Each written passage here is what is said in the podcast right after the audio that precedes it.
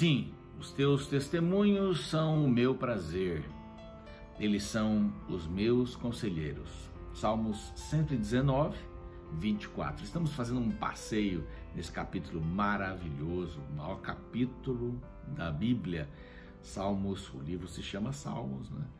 119. Se a gente disse o Salmo 119, é outra coisa, né? Plural e singular, aí alguns perguntam. Mas esta é uma palavra linda, né? A palavra, aliás, a palavra de Deus é linda.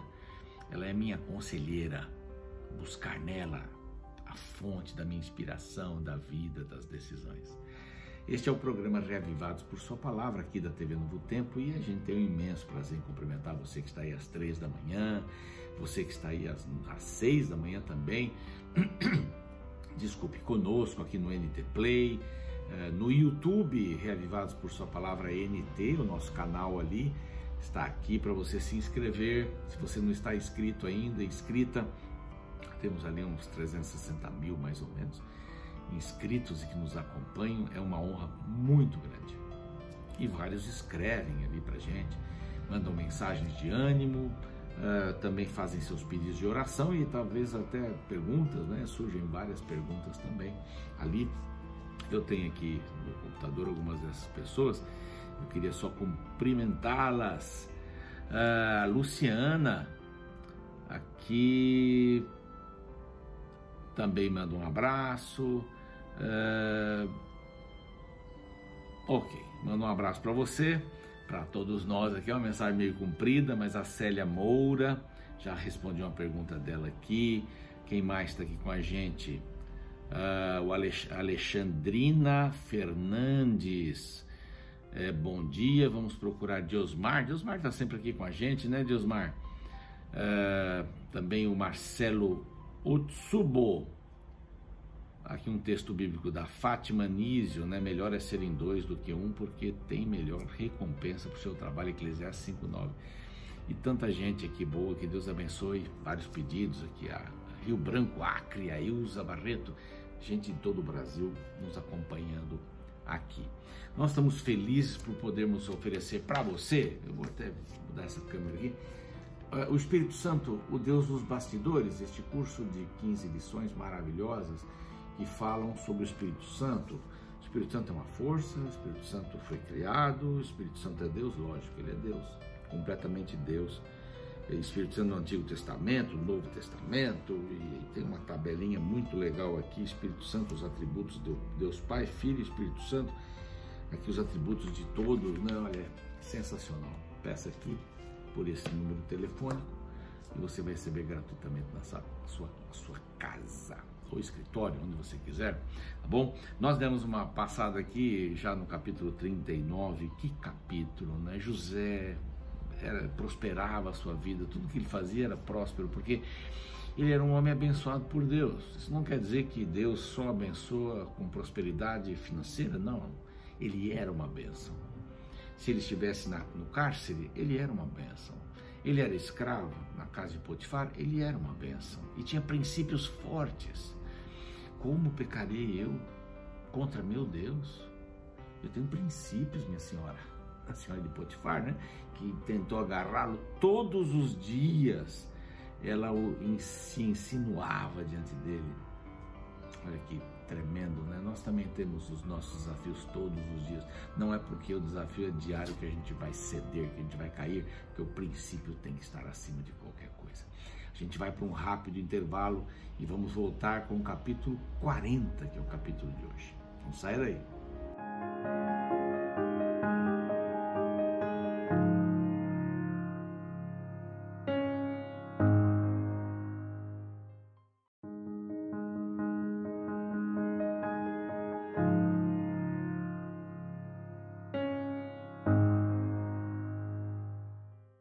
Muito bem, estamos de volta com o programa Reavivados por Sua Palavra aqui da TV Novo Tempo.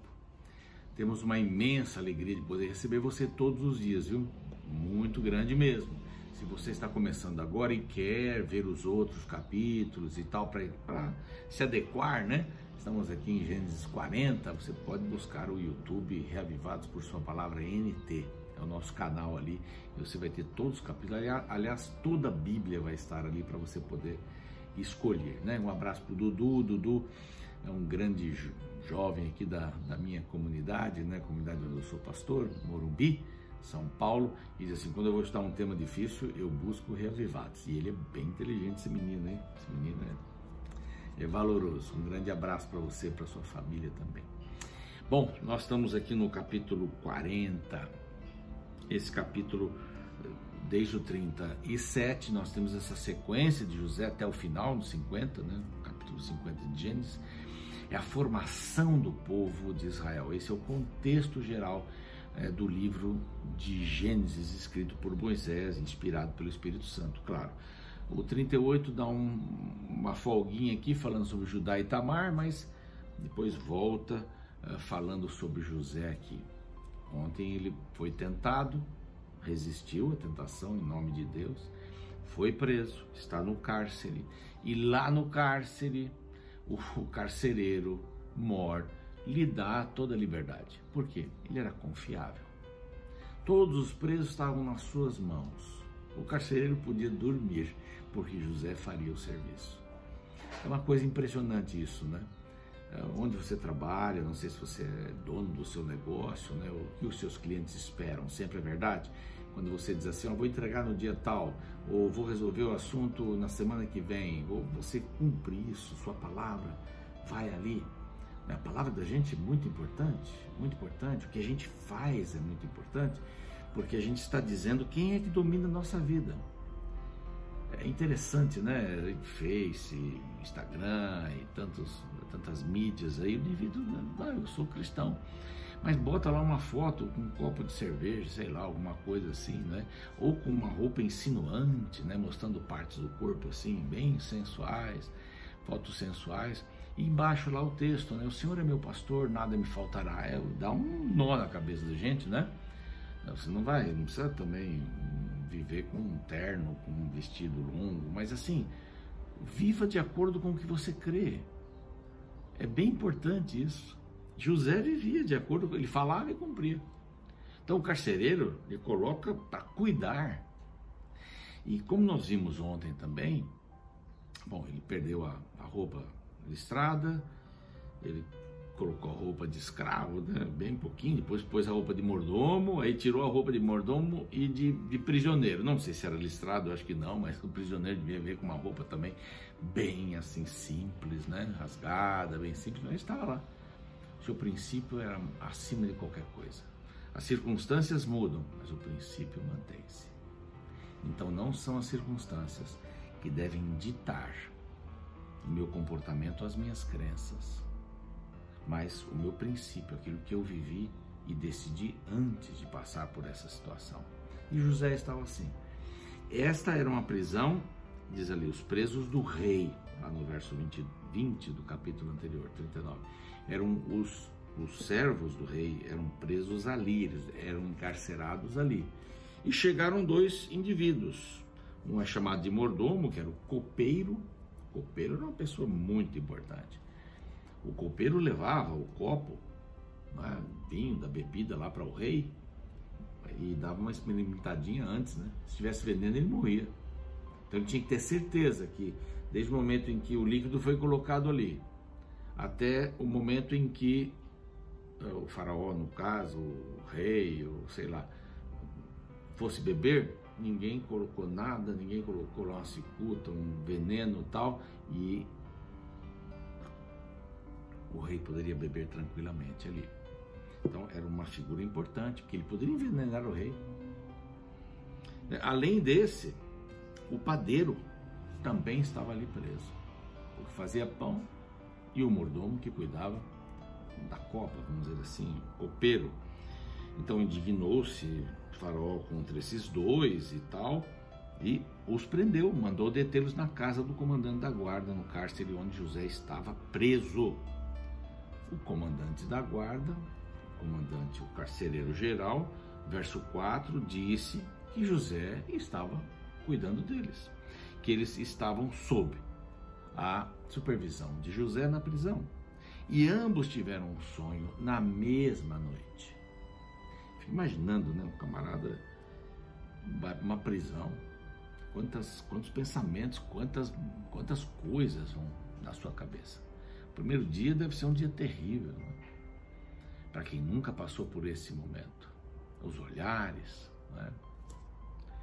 Quem está dominando, que há um domínio dentro da prisão, não devia ser diferente ali, mas José coordenava tudo, não como um partido, não como um, um, uma facção, não, coordenava. Tudo que José colocava a mão prosperava porque ele era uma bênção. Não porque tinha uma bênção, ele era uma bênção. Seja você também uma bênção. Então, estavam ali, ambos olharam, cada um, o seu sonho. E não sabiam, na mesma noite, sonharam cada um o seu sonho. E não sabiam o significado. Cada um com a sua própria significação. O copeiro e o padeiro do Egito se achavam encarcerados. Vindo José pela manhã, olha esse verso 6, que lindo. Eu sempre falo aqui com, com o pastor Daniel, a gente discute bastante esse assunto, a visão periférica, né? ou a visão secundária, a visão paralela. Que está acontecendo ao seu redor? Você só consegue enxergar uma coisa? Só uma coisa? Ou você consegue dar uma olhada no contexto, pelo menos o contexto imediato? Isso é importante. Você vai parar no farol, o carro, dá uma olhada do lado. Mantenha os vidros fechados. Não pegue o celular e fique dando bandeira, como a gente diz. Não é? Olhe para os lados. Às vezes tem gente vindo, olhe para o retrovisor, alguém por trás está parado. Isso é só um exemplo, né? Mas assim, olhar ao redor. Olha este verso 6. Vindo José pela manhã, viu-os, e eis que estavam turbados. Estavam tristes. José percebeu isso. Então José poderia dizer assim: ah, eles que têm a vida deles, eu já tenho meus problemas aqui. Bom, primeiro, se ele agisse assim, não seria o coordenador uh, da carceragem. Não seria. Mas ele olhava para os outros, ele prestava atenção nos outros, por quê? Porque a pessoa que é uma bênção, que se torna uma bênção por ter Deus no coração, ela se importa com os outros. Por isso que essas pessoas são amáveis e ajudam as causas sociais. É, elas não vão resolver o problema do mundo, mas um cobertor pode ajudar aquela pessoa, não é? Uma roupa pode ajudar aquela pessoa, um, uma quantidade de alimentos, uma cesta básica pode ajudar uma família. Ok, uma vida de cada vez. Esse é o slogan da, da Agência Adventista de Desenvolvimento né, e Assistência. Uma vida de cada vez, mas vamos transformando o mundo. Então José teve esse, esse detalhe importante na vida que é olhar para os outros, que é se importar com os outros. Não é só olhar, não é?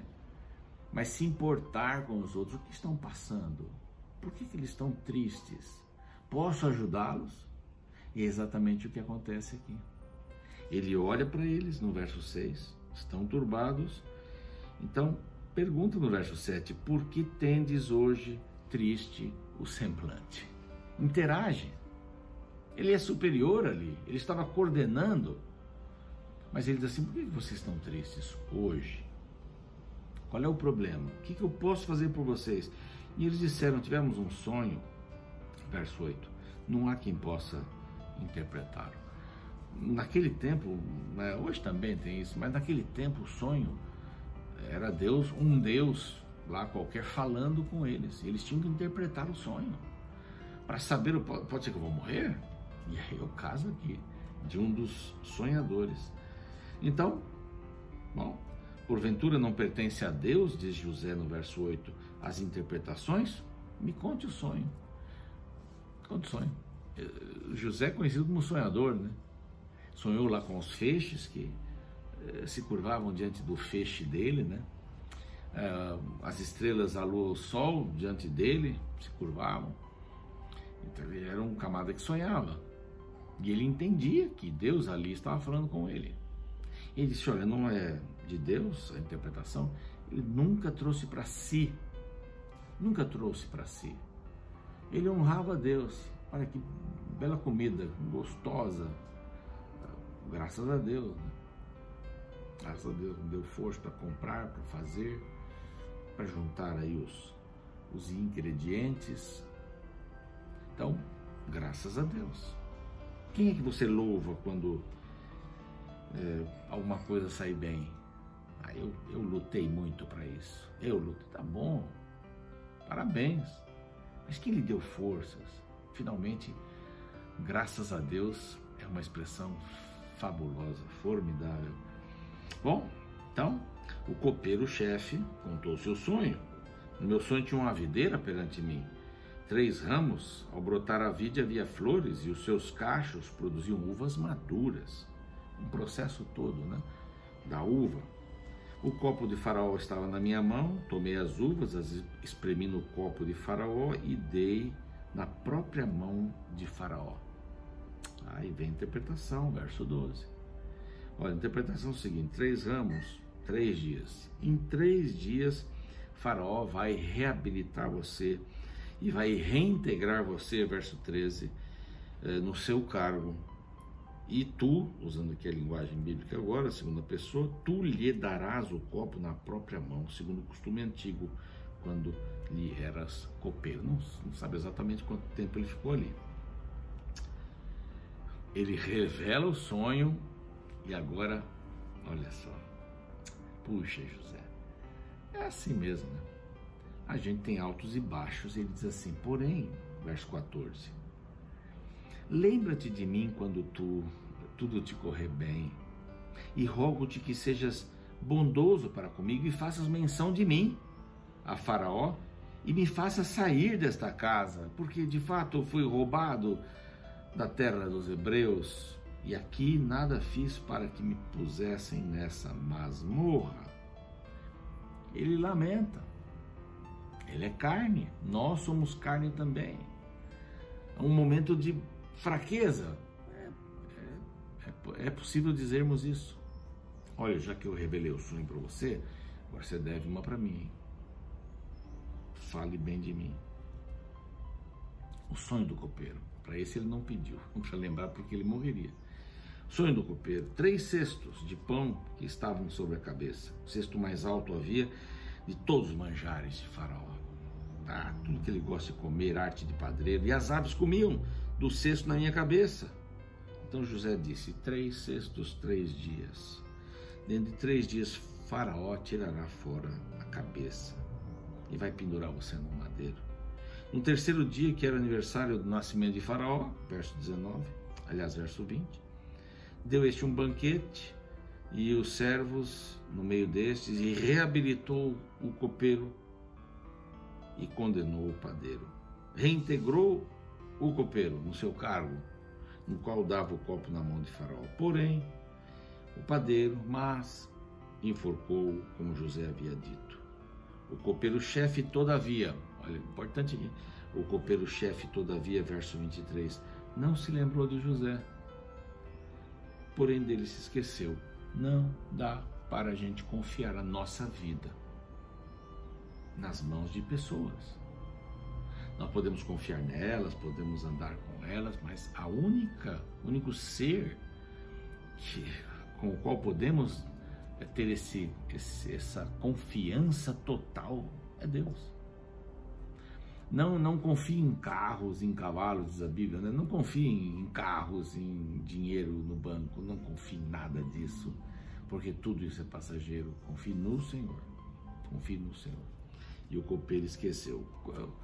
O, verso, o capítulo, digo melhor, 41 vai falar que dois anos se passaram. Olha só. O copeiro estava pensando nele. Estou, estou livre. Ufa! Graças a quem? Graças a Faraó estou livre. Graças a Deus. Né? O sonho foi revelado por José, mas ele esqueceu. Confiar em Deus acima de qualquer coisa. Confie em Deus.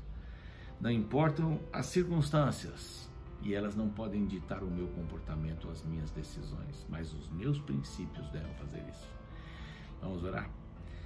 Pai bondoso, esse exemplo de José maravilhoso deve ser o, o tino da nossa vida. Devemos ter aí no coração esse desejo profundo de te servir.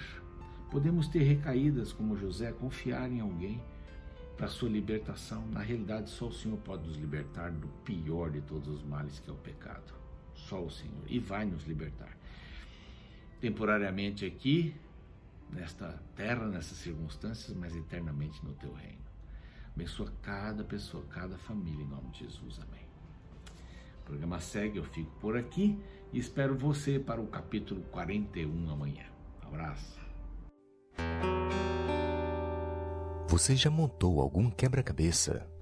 Se sim, sabe que ele é feito de várias peças menores, as quais não fazem sentido quando olhadas individualmente. Porém, quando todas estão unidas, a bela imagem aparece. Na vida religiosa, os planos de Deus são apresentados muitas vezes como pequenas peças de um grande quadro, as quais não fazem sentido em certo momento de nossa vida. Porém, quando tudo passa, conseguimos entender os propósitos divinos que nos eram desconhecidos. Tal princípio pode ser observado em toda a trajetória da vida de José, o qual parecia estar afundando cada vez mais. Primeiramente foi vendido por seus irmãos para uma caravana indo para o Egito. Em seguida foi acusado injustamente por Potifar e sua esposa mentirosa. E no capítulo 40, encontramos o jovem preso em uma cela como criminoso. Será que Deus ainda lembrava de José? A resposta é um grande sim, pois no desenrolar da história, cada peça ganha sentido. Enquanto muitos poderiam pensar que a cadeia seria o fim da história do jovem José, na verdade ela foi um importante degrau para sua subida na vida. Isso porque o capítulo 40 de Gênesis relata que dois oficiais do alto escalão de Faraó foram presos, o copeiro-chefe e o padeiro-chefe, e o encontro com eles seria fundamental para a reviravolta na vida de José. Na prisão, esses dois personagens tiveram dois sonhos muito estranhos. Até então, José havia interpretado somente os seus sonhos, mas diante da tristeza que abatera os dois prisioneiros, José se prontificou para ajudá-los. Os sonhos tinham um papel importante na cultura egípcia e a capacidade de interpretá-los era uma aptidão extremamente respeitada. Apesar de serem semelhantes, aqueles sonhos tinham significados diferentes. O sonho do copeiro-chefe retratava sua inocência e que em três dias seria reconduzido ao seu posto.